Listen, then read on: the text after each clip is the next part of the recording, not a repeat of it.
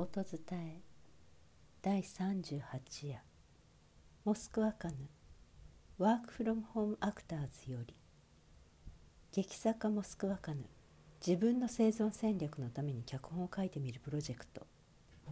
テレアクトとは家で一人で誰でも演じることができてスマホがあれば撮影も配信もできる。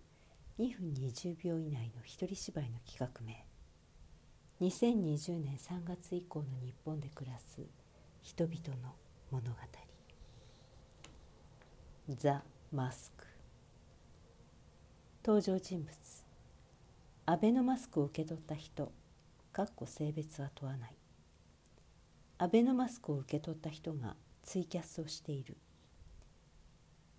えー、持続化給付金や10万円の給付金よりも先にアベノマスクが到着した6月。みんな元気？人封を開けてないアベノマスクを見る。えー、ガーゼですね。もう夏ですね。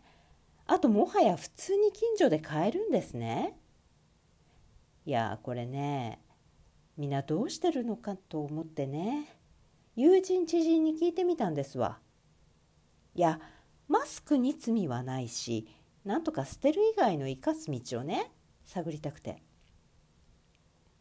マスクとしては使いづらいじゃないですかうんマスクなんですけどガーゼだし小さいし耳んとこゴムじゃないから顔の大きさがアベノマスク向きの人じゃないと絶対耳痛くなるやつじゃないですか。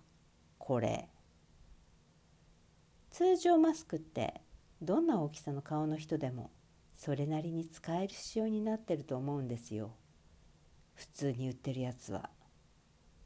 でもこれはマスクに人間が自分の顔のサイズ合わせなきゃならないやつなんですよ。忖度しなきゃならんですよ。マスクの方が人よりも上。さすがだなって。いや何がさすがかよくわかんないですけど。ちなみにアンケート結果その1後世に伝えるべく保管する。歴史的な資料になるかもしれないって人が何人かいて10年後くらいにメルカリ出しメルカリ出したらワンチャン高く売れるかも。みたいな。いやそれはさすがにないだろうと思うんですけどね。その2寄付する。自分もそのつもりだったんですけどなんかいろいろ言われてるじゃないですか。カビとかゴミとか。4月にほら妊婦さん用のマスクに不良品が多すぎて配るの中止になってたりとか。ちょっと怖いなって思って。でもまあこれが一番現実的かなとは考えています。その3国会前デモの時につけていく。これ言ってた来たやつ強いなっていうかその発想はなかった。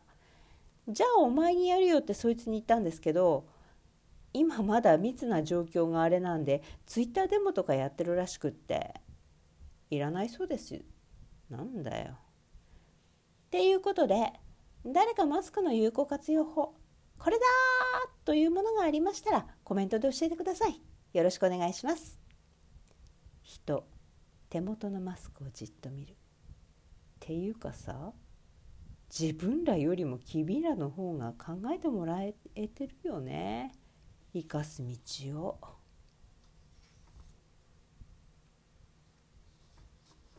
ザ・マスク作モスクワかな。音伝え中山優子でした。